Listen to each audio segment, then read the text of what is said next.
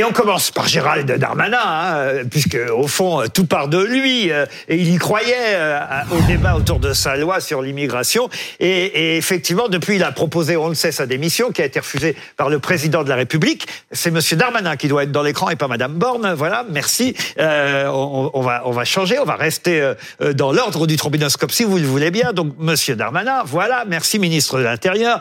Et, et pourquoi je parle à nouveau de sa démission qui a été refusée par le président de la République, parce que vous vous souvenez de cet humoriste de France Inter, euh, Guillaume Maurice, qui travaille pas si mal, puisque regardez, il a ressorti de ses archives un tweet de Gérald Darmanin qui date de 2015, et Monsieur Darmanin a tweeté à cette époque comment Manuel Valls peut-il rester Premier ministre après une telle défaite?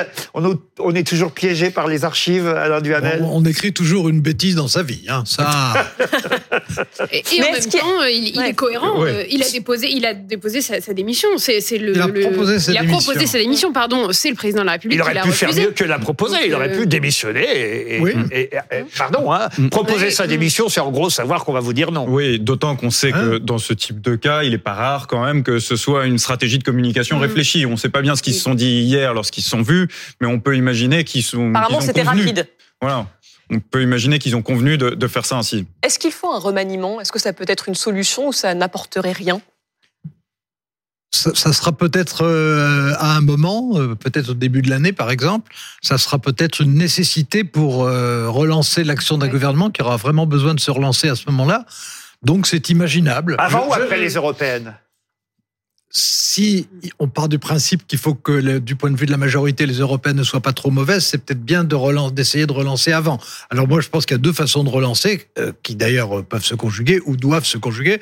L'une, c'est un, un vrai remaniement, à condition d'avoir des gens dont on se dise que brusquement ils vont intéresser, ce qui n'est pas acquis. hein. Il n'y a pas une liste disponible comme ça. Et, et puis d'autre part, il faut engager un certain nombre d'idées nouvelles, concrètes, correspondant, Et ça- comme, comme la loi en question, à ce qui intéresse les Français. je, je voudrais rebondir là-dessus. Très vite, Je Blanche, ouais. parce qu'il faut qu'on continue Sur, le sur la relance qui est, qui est essentielle, moi, il y a un dispositif que le président de la République avait commencé à utiliser au tout début de son premier quinquennat, qui est la capacité qu'il a depuis la réforme constitutionnelle de 2008 de réunir le Parlement en congrès à En Versailles. congrès, oui. Et donc ça, qu'en janvier, ils réunissent l'ensemble des sénateurs et des, et des, euh, députés en congrès à Versailles. Il l'a pas fait depuis 2019, Mmh. alors qu'avant, il, il avait même dit dans son programme que ce serait un nouveau rituel politique qui, pour moi, est complètement salutaire parce qu'il l'oblige à dresser le cap et à dessiner un nouveau récit pour le quinquennat. Ça, je pense que Mais ce là, ça serait... va être le cas. Ça va être le L'autre solution, Non. pardon, il faut passer au visage. au- franchement, je vous jure. Non, non, je vous jure, là, faut vraiment, Louis Morin, passer au visage suivant, autrement on va pas avancer. Et le visage suivant, ça évoque une autre solution, autre solution, justement, euh, qui est un changement euh, de gouvernement. Remarquez, ça serait aussi un changement de gouvernement, parce qu'il y aurait une cohabitation certaine. C'est en cas de dissolution de l'Assemblée. Et aujourd'hui, vous avez euh, certainement entendu euh, Jordan Bardella. Le président du Rassemblement national qui demande donc euh, la dissolution de l'Assemblée nationale. Et si une dissolution avait bien lieu, ben, il se déclare prêt à assumer la fonction de Premier ministre de cohabitation. C'était chez Apolline de Malherbe ce matin. On l'écoute. si les Français le décident, alors nous aurons la charge de la politique de la nation, bien sûr. Vous accepteriez d'être le Premier ministre d'Emmanuel Macron? D'être un Premier ministre de cohabitation, bien sûr.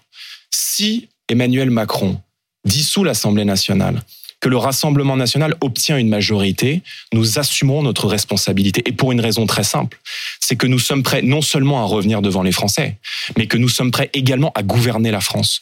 Le projet de loi sur l'immigration, nous l'avons, il est rédigé, il est prêt et il est mille fois plus dur que celui qui a été proposé par le gouvernement.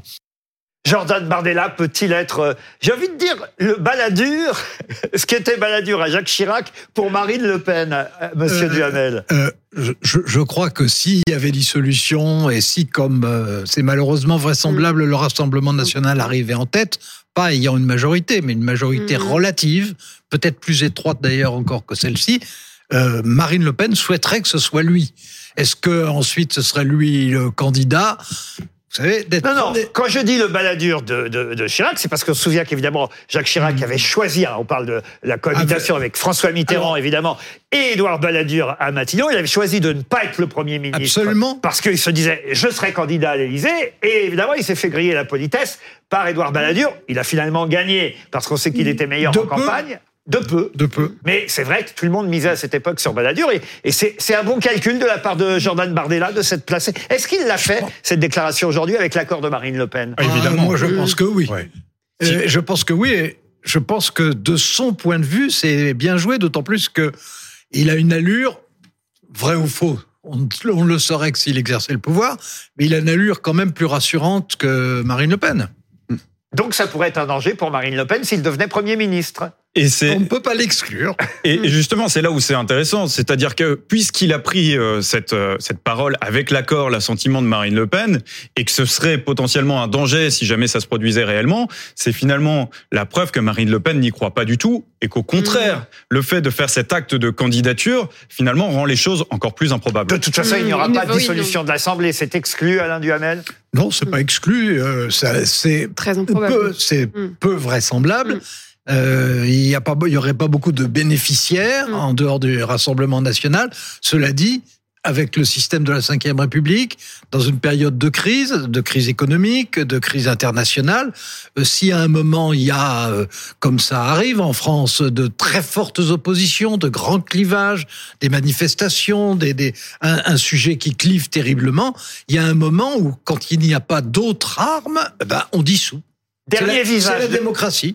Dernier visage pour aujourd'hui de notre euh, trombinoscope, toujours sur ce sujet, mais on en parlera de toute façon euh, jusqu'à 21h et Bruno Retailleau va nous rejoindre dans un instant. Le dernier visage est féminin, c'est Delphine Bateau. Oui, on en parlait tout à l'heure. Delphine Bateau, qui est la seule députée du groupe écologiste à l'Assemblée à avoir voté lundi contre la motion de rejet euh, du projet de loi immigration. Elle pointe les conséquences du rejet de ce texte. Voilà ce qu'elle dit. Les Républicains et le Rassemblement national ont clairement dit qu'ils votaient pour la motion de rejet pour revenir au texte du Sénat, qui supprime notamment l'aide médicale d'État, qui remet en cause le droit du sol. Elle savait donc que la motion de rejet entraînerait un durcissement du texte, et c'est pour ça qu'elle n'a pas, elle n'a pas voté pour. Et là, je me tourne vers vous, Gérard Miller, parce qu'elle a raison quand même, Delphine Bateau, quand elle dit que des personnes puissent ou non être soignées, que des enfants nés en France soient ou non français, ça compte. Il y a une limite aux manœuvres parlementaires, celle des conséquences pour la vie réelle des gens. Faire payer à nos compatriotes immigrés l'addition de vote incompatible est inconséquent. Voilà ce qu'elle dit, Delphine Bateau, et elle n'a pas tout à fait tort. C'est-à-dire que à cause de cette euh, loi rejetée par la Nupes, elle, elle est la seule à pas. Elle, à- elle a une singularité ah incroyable. euh, euh, écoutez, Julien Hamet l'a rappelé, elle a dit, la suppression de l'aide mé- médicale d'État, ça va être fait, alors que euh, c'est pas ce que vous souhaitiez.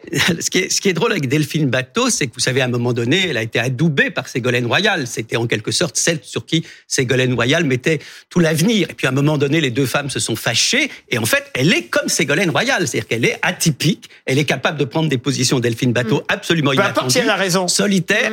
Alors, est-ce qu'elle a raison? On peut effectivement penser que dans ce, ce, ce, ce contexte, effectivement, où chacun est obligé quand même un petit peu de manger sa chemise, elle, elle, elle adopte une position plus digne. Ça, c'est vrai. Maintenant, c'est une position de solitaire, peut-être justement comme Ségolène Royal. Oui, mais le fait de penser plutôt aux Français qui souhaitent une loi, et même à ceux qui vont pâtir peut-être d'une loi encore plus dure, c'est quand même peut-être pas plus mal que de la politique Et politicienne. là, on retrouve toujours la question est-ce que vous voulez être mangé de cette façon-là ou de cette façon-ci? Est-ce que vous voulez que ça soit jusqu'à 70 ans que vous allez travailler ou 67 seulement? On considère toujours que le, le moindre mal, c'est mieux. Ça, c'est une politique pas forcément euh, réjouissante. En tout cas, c'est honorable ce qu'elle a fait. Oui. Honorable. C'est courageux. Eh ben, écoutez, voilà. Non, moi je pense au contraire, il y a quand même euh, justement une contradiction dans son discours. Elle nous annonce euh, qu'il y a des limites aux manœuvres parlementaires et finalement, elle vote en opportunité et non en conviction. Théoriquement, euh, elle aurait dû voter en conviction. C'est parce qu'elle réfléchit aux suites de son acte Elle vote politique. en opportunité. Oui, mais aussi avec ses convictions, les convictions, de hein. défendre euh, des, des, des migrants qui auraient besoin d'aide médicale d'État qu'ils n'auront plus si effectivement la loi est durcie par le Sénat.